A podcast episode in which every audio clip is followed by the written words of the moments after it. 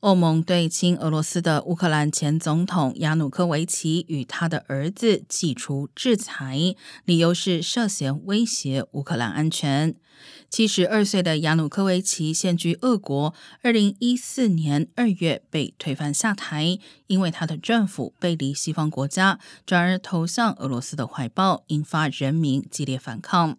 另一方面，加拿大国防部长安南德表示，加拿大下周起将向英国派遣多达两百二十五名人员，协助训练乌克兰新兵。